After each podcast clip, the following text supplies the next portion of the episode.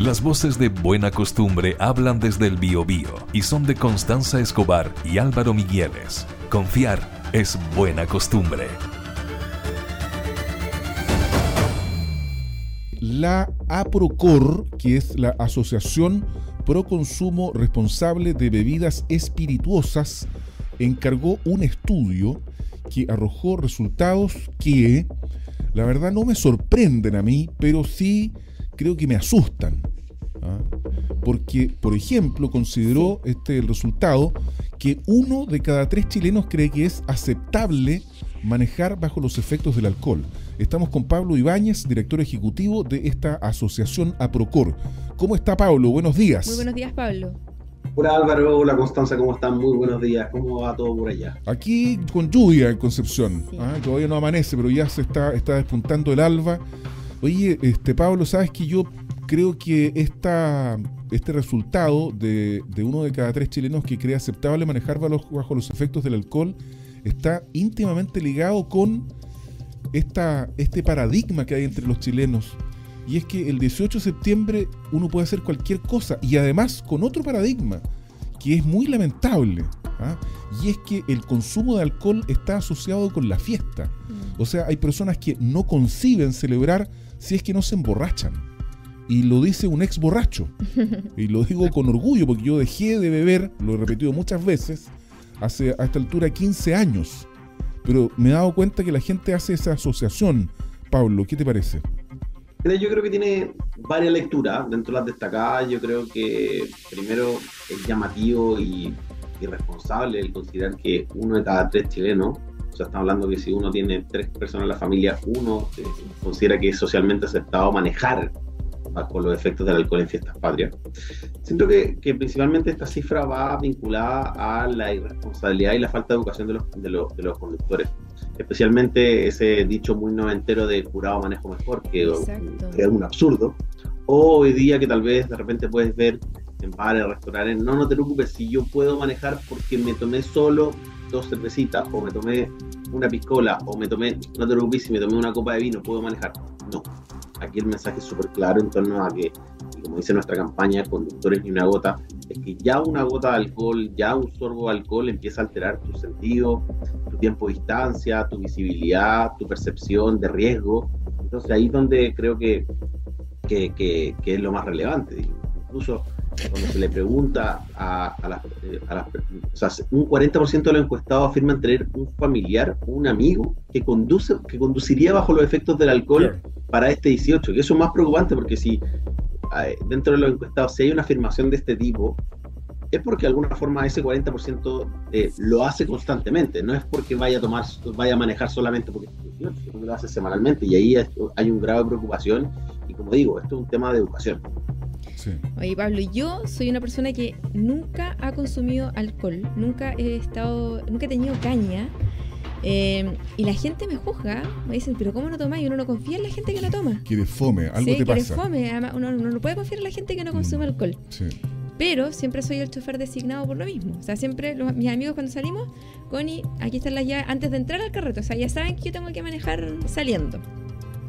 A mí lo que me llama hay una, Por lo menos, Cori, hay una, hay una buena... O sea, yo, yo creo que lo primero es, es decir que cada decisión de que una persona tome o no tome cuando yo lo, cuando lo voy a hacer sobre los 18 años, es súper aceptable. Y, pero me parece súper positivo tu, tu, vivencia en torno a que la persona que llega conduciendo sabe que tú no vas a ver y te entrega la responsabilidad de las llaves. Es una responsabilidad súper importante, pero esa acción yo lo veo cada día más en el público joven, porque hoy día con la, con la aparición de las distintas aplicaciones que está a, la mano en términos de, mandar un, de, poner un par de direcciones y te llega cualquier tipo de aplicación, eso es totalmente positivo y ahí, y ahí disminuir. No así el público más adulto, que si bien, eh, según su percepción, no es que tome cinco piscolas, sino que se toma una o dos copas de vino y ellos consideran, entre comillas, que están aptos para manejar, eh, creo que ese es el público más eh, complicado de modificar y que viene antes de la ley Emilia, antes de la ley Tolerancia Cero, que, la realidad era totalmente distinta. Oye, efectivamente, pero sabes que la gente igual le tiene un poquito más de respeto ahora a, que, eh, puedan ser de tener un parte. De hecho, a mí una de las cosas que me llama la atención de la encuesta es que entre el universo encuestado un 50% considera fácil evadir un control policial debido a las aplicaciones. O sea, Waze te informa, ¿cierto?, cuando están los carabineros. Em, pero además, el 65% le tiene mayor temor a ser detenido por carabineros que a provocar un accidente. Mira. Claro, de hecho esa pregunta es de alguna forma consultarle cuál cree que es el principal miedo de un conductor bajo los efectos del alcohol. Y, creo que estas dos, creo que estas dos eh, preguntas, o sea, estas dos preguntas tienen un, van una, una dirección similar. Como bien decía, aquí hay una falta de educación. Cuando se le pregunta cuáles son las principales medidas que le gustaría tener, eh, la gran mayoría pregunta mayor carabinero, mayor fiscalización. Pero el problema es que no podemos esperar que haya eh, 20 millones de carabineros en cada esquina fiscalizando a cada conductor que se le ocurre manejar después de haber tomado. Creo que aquí ahí está la irresponsabilidad y la responsabilidad de cada conductor de hacerse, de hacerse eh, eh, responsable de su propio acto. Y ahí donde y ahí donde está la principal preocupación. Y como tú bien decías, un 65% le tiene más miedo a carabineros de, que de producir un accidente que pueda, que pueda finalizar con eh, una muerte una muerte del conductor, una muerte de tu acompañante, de tu amigo, y recordemos que un conductor en estado de ebriedad es una bala loca eh, dentro de un dentro dentro del mundo que puede afectar a la persona que está en el paradero, a la persona que está en la esquina, a la familia que, está dando vuelta. Entonces, eh, y ahí me da la sensación de mm, Constanza que esa respuesta está muy alineada con, lo que decía en un principio. que la gente cuando toma eh, considera y cree, erróneamente, destaco, que tiene, está, está em, que tiene control de sus cabales, que tiene control del auto, de que ese trago de esa piscola, esas dos piscolas, esas dos copas de vino, esas tres copas de cerveza, no le afecta. Entonces, ellos consideran que no podrían producir un accidente o una muerte, sino que básicamente su principal miedo es carabinero. Mm. Oye, pero la... ¿Ustedes han, han, han percibido eh, una disminución en los controles preventivos de carabineros o creen que ese no es un problema? Porque la percepción que uno tiene es que desde el estallido social los controles preventivos de carabineros han disminuido. Ahora, si hay algún funcionario policial que me está escuchando, los carabineros son súper ordenados y rigurosos en eh, llevar estadísticas ¿ah? y sacarían inmediatamente un papel, mira, hemos hecho 200 controles, que sé pero la percepción más allá del dato duro es que hay disminución de los controles preventivos ¿ah? y que además se instalan en la misma parte y probablemente hasta disminuyeron porque son fútiles, ¿ah? o sea, son inútiles por, por el Waze.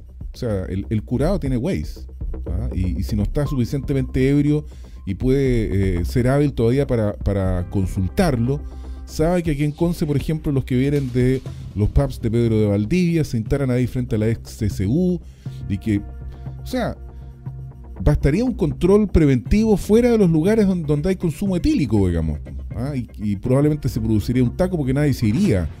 ¿Tienen ustedes la misma percepción de que hay disminución en control preventivo, no?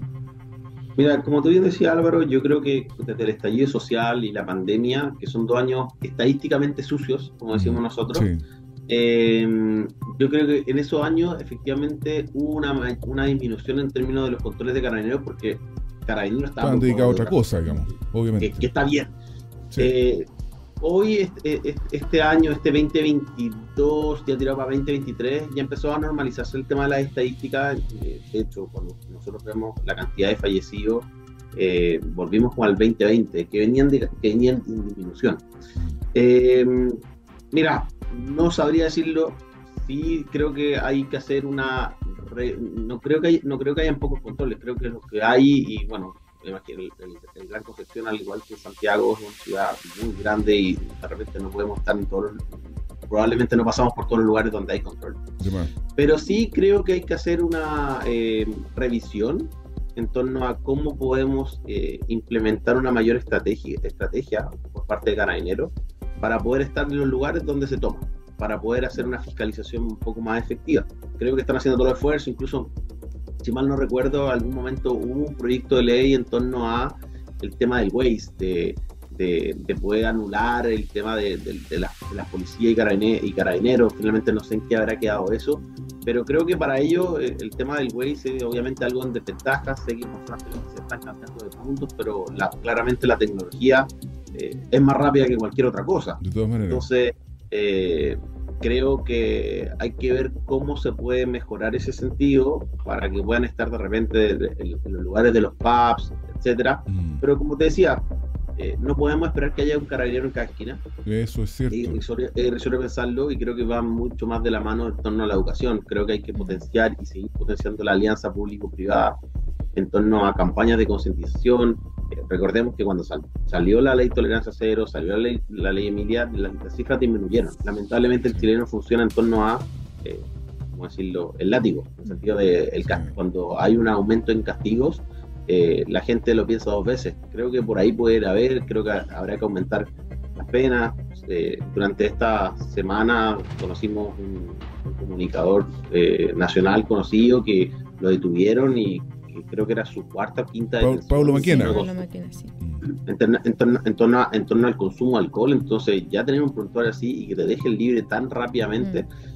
eh, pagando X cantidad de plata, no lo sé. Eh, creo que creo que no es el camino correcto. Creo que y ahí no tiene que ir carabinero, sino que son los jueces. Claro, yo quiero terminar con una reflexión y después con una cifra. La reflexión es la siguiente, por lo menos en mi, en mi criterio, evidentemente que no, no es más que eso, digamos, yo estoy absolutamente convencido que aquí tiene que, como dices tú, operar un cambio cultural. Y este cambio cultural no va a operar mientras tanto o en tanto cuanto la publicidad de las bebidas alcohólicas siempre esté asociada a la vida feliz y al pasarlo bien. A contrario censo, el que no toma es pavo o lo pasa mal. ¿Te fijas? Siempre la publicidad del, de, de, la, del alcohol es una droga Dicen los psiquiatras, los neurólogos, que además es una droga perfecta, por distintas razones. Entonces, Álvaro, ¿sí? en esa línea, en esa línea, yo sé que estamos corto de tiempo, en esa línea eh, yo creo que la ley de alcoholes, que viene una ley ahora, viene, viene, viene con un tema de restricción publicitaria, en términos de la vinculación de las personas de la imagen y, la, y el producto. Yo creo que por ahí, por ahí va la cosa. Yo creo, yo creo que yo creo que ese tipo de publicidad que tú decías, un poco de estigmatizar al que no toma, yo creo que es un tema más noventero. Hoy día se ha ido cambiando en torno a eso. Eh, recuerdo, una publicidad muy noventera en torno a eso. Sí. Pero creo que eh, hoy la ley va viene a cambiar y que creo que también el, enfoque de la publicidad de bebidas con alcohol le ha ido cambiando en torno a ese foco, eh, sinceramente. Y la, otra cifra que entregó propio Carabinero junto con ustedes cuando dieron a conocer este estudio dice que el 2022 fallecieron 40 personas como víctimas de accidentes de tránsito asociados al consumo de alcohol. Hubo 1.200 siniestros viales, hubo 800 personas lesionadas, muchas de ellas con secuelas permanentes. Entonces, eso en eh, Fiestas Patrias del 2022. En Fiestas Patrias del 2022. No, no, yo, no, yo creo, o sea, yo tengo la cifra que en el 2022 hubo 38 fallecidos, puede ser que haya aumentado eso, pero fueron en general en accidentes de tránsito. Ah, Recordemos que ah, no quiero disminuir, no quiero, quiero dar solamente la cifra exacta, no estoy disminuir, no, quiero disminuir la relación alcohol y, conducción. La principal razón hoy de accidentes de tránsito en fiestas patrias, así como en fiestas de fin de año, son en primer lugar la velocidad de conducción. Eh, que ahí está vinculado el tema de no estar atento a, las condiciones del tránsito, la distancia, etcétera, el, chat. En segundo caso está el peatón, que de alguna forma eh, en lugares muy rurales, de repente donde no está señalizado, pueden haber eh, accidentes o algún peatón bajo los efectos del alcohol. Y en tercer nivel o cuarto nivel aproximadamente está el tema de la conducción. Pero como les decía, nosotros como gremio o industria no queremos, no vamos a disminuir nuestros trabajos, vamos a seguir aumentando año a año hasta que las cifras de accidentes y fallecidos sean cero. Pero quería solamente resaltar un poco cómo es el orden de los accidentes de tránsito, que, si bien hay una percepción de que principalmente va en conducción y alcohol, no lo es así, pero eh, resalto la preocupación que tenemos y, que no queremos, no queremos disminuir nuestro esfuerzo hasta que sea cero. Pablo Ibáñez, director ejecutivo de la Asociación Pro Consumo Responsable de Bebidas Espirituosas. Muchas gracias, Pablo. Muchas gracias, Pablo. Que estés muy bien. Muchas gracias, Álvaro, y muchas gracias, Constanza, por, eh, por el espacio. Y felicitaciones, Constanza, lo hace muy bien. Muchas gracias. Que te vaya bonito. Muchas gracias. Ojalá que, las cosas Buen día. funcionen. Gracias. Buen día. Cada mañana desde las 7 te proponemos la buena costumbre de entrevistar a mujeres y hombres que viven en nuestras ciudades por Metropolitan 885 FM. Lucas, ¿cómo te va? Hola Lucas. Hola, buenos días, gusto de estar acá, gusto de saludarles. Igualmente, pues. muy bien, pues Lucas Serrano, analista político. Oye, eh, te, entregamos la palabra para que te pronuncies tú desde el punto de vista del análisis político de esta carrera que ya partió por el señor alcaldicio de la Municipalidad de Concepción. Fíjate, tenemos los siguientes candidatos. James Argo, Aldo Mardones y la concejala Andrea de la Barra. Oye, ¿y la Jacqueline? Eh, no se sabe, ahí está, veremos. Eso es lo que tiene que analizar Lucas, pues si para eso lo invitamos. Lucas Serrano, ¿cómo va todo esto? ¿Se anticipa la carrera? ¿Por qué se habrá presentado? ¿Por qué habrá renunciado? Bueno, tenía que renunciar, eh, ¿cómo se llama? James Argo. Pero, ¿por qué no fue él el candidato de la UDI? ¿Cuál es tu análisis, Lucas? Sí, bueno, eh, primero que todo hay que entender que eh, el sillón alcaldicio de Concepción es el botín más grande que tiene la región en este momento con respecto a las miras de la próxima municipal. Y un botín que eh, no se abría tanto el apetito hace tiempo porque el actual alcalde Álvaro Ortiz ganaba desde que logró imponerse por aquella primera elección frente a Emilio Armstrong eh, ganaba consistentemente el municipio, es muy difícil sacar a un alcalde en ejercicio, eh, menos antes de tres periodos, hoy día con la nueva ley, él hoy día tiene que dejar mirar otras aventuras que también se ve muy interesante para nuestro propio ciclo electoral, lo cual deja eh, el sillón libre, a libre disposición. Por eso Aldo Mardones, que es un cercano colaborador del alcalde y una persona que está ligada a su fuerza política, va a intentar retenerlo, pero se abre el apetito para la derecha también, que lo tuvo antiguamente con Jacqueline Van Rieselberger, pero si uno mira la última elección, que es la elección de los consejeros constituyentes, que tuvimos hace un par de meses atrás, en mayo, eh, al Partido Republicano le fue muy bien. Al Partido Republicano le fue muy bien en la región, eh, incluso con nombres más o menos desconocidos, logra posicionarse muy bien en la región. Por lo tanto, eh, la apuesta quizás que hace el, el consejero regional eh, James Argo de salir de la UDI y empezar a mirar desde el Partido Republicano tiene que ver un poco con eso, porque a la derecha no le fue tan bien, o sea, a la derecha tradicional UDI, RN, Bópoli, en la elección de consejeros constitucionales eh, y además eh, una un, intento de la derecha de tratar de quedarse con los dos grandes municipios de por lo menos la provincia, que ya tienen Talcahuano, y ir por Concepción. Mm. Doña Constanza. Oye, no sé, yo creo que. Oye, ojo, pero espérate, yo tengo una. Y después me callo, no hablo más. ¿Y qué? Fíjate que Andrea de la Barra sacó la primera mayoría ¿eh? en la elección. Ella es la primera, la, concejala más votada de la Municipalidad de Concepción. Y el Partido Liberal, ella fue por el Partido Ecologista, cuando fue concejala renunció hace tiempo y ahí se inscribió en el Partido Liberal, perdón, había dicho radical, es liberal. Entonces, ojo, ¿ah? Y, hay otra cuerda para el mismo trompo. Otra cuerda para el mismo trompo. Sergio Yacaman. ¿Yacaman? Sí, pues, el exintendente. Ah, pero igual quiere ir a. Al alcalde, pues. Valentina Pavés Van Rieselberg, dicen que tiene más ventaja que su propia madre. Daniela Dresner podría ser otra candidata. Ya. Ahí te, la dejo dando bote a Lucas Serrano. Y la policía no se presentará.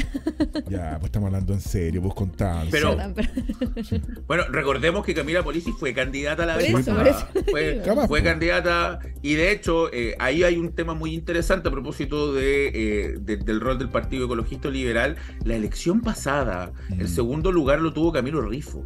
Camilo Rifo, independiente, le ganó a la actual diputada Marlene Pérez y además él fue por fuera del Frente Amplio, porque el Frente Amplio decide apoyar a Camila Polici, eh, porque eh, eh, ella logra tener apoyo desde Santiago, pero Camilo Rifo levanta una plataforma ciudadana en, un poco en contraposición a la posición de, de Camila Polici le va muy bien. Entonces, no, no, no mirar en menos quizá eh, el poder que puede tener una candidatura independiente. Ahora, obviamente, el contexto igual era distinto eh, en esa época que tenía que ver mucho también con la, eh, con la época donde elegimos consejeros constitucionales de la primera convención. Mm. Había un, afán más hacia el independiente, sobre todo hacia el independiente más progresista. Hoy día, un poco la balanza política se va para otro lado y por lo mismo tantos nombres que quieren salir aquí a, tomar Concepción. es una plataforma muy interesante.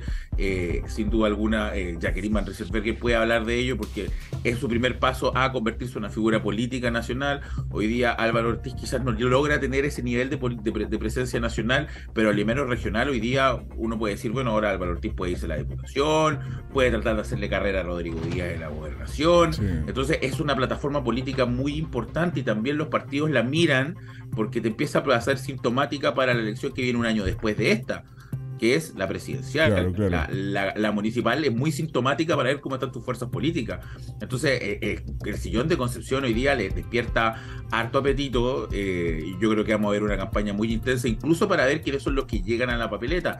Primaria, vamos a ver si la derecha logra hacer un acuerdo entre los republicanos, la UDI, RN y Evópolis para llevar un candidato común. Te faltó alguien. Héctor Muñoz del Partido Social Cristiano.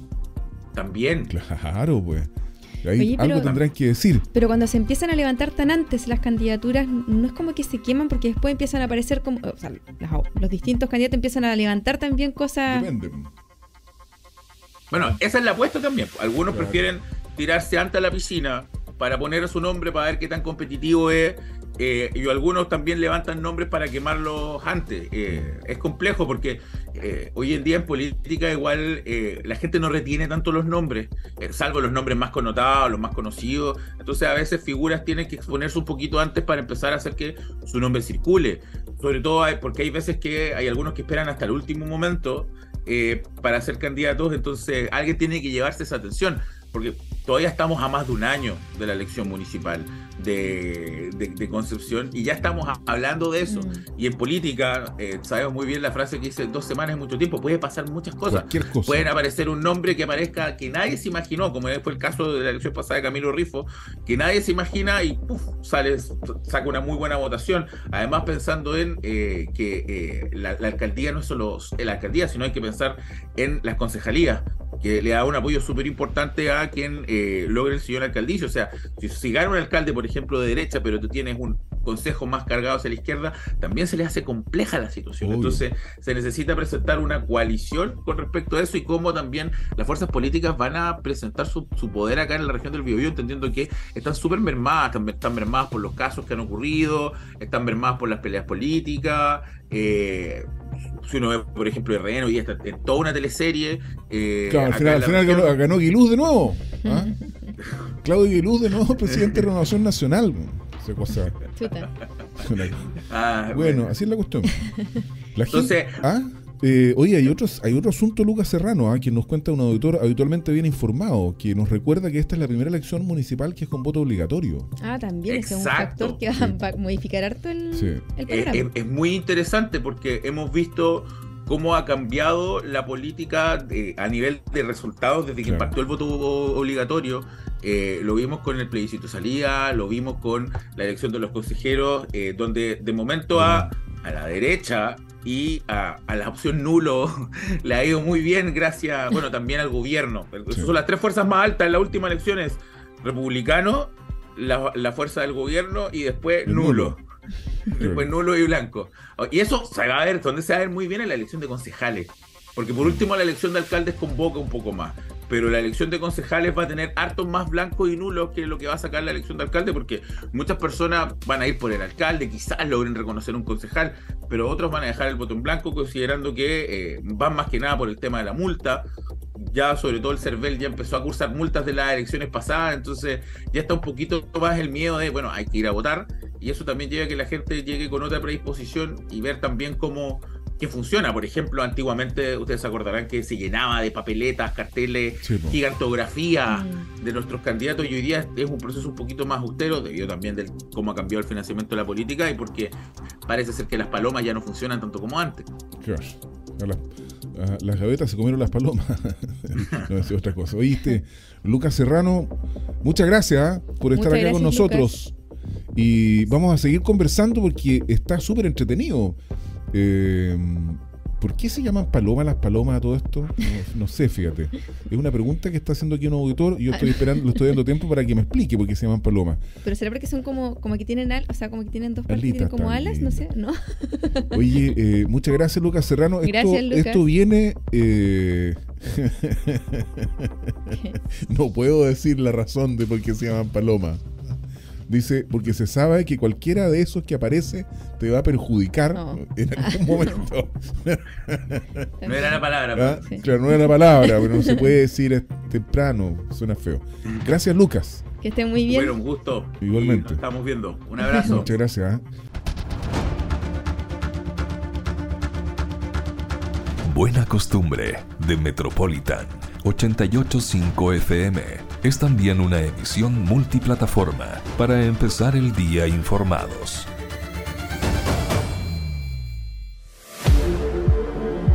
Metropolitan 885 FM.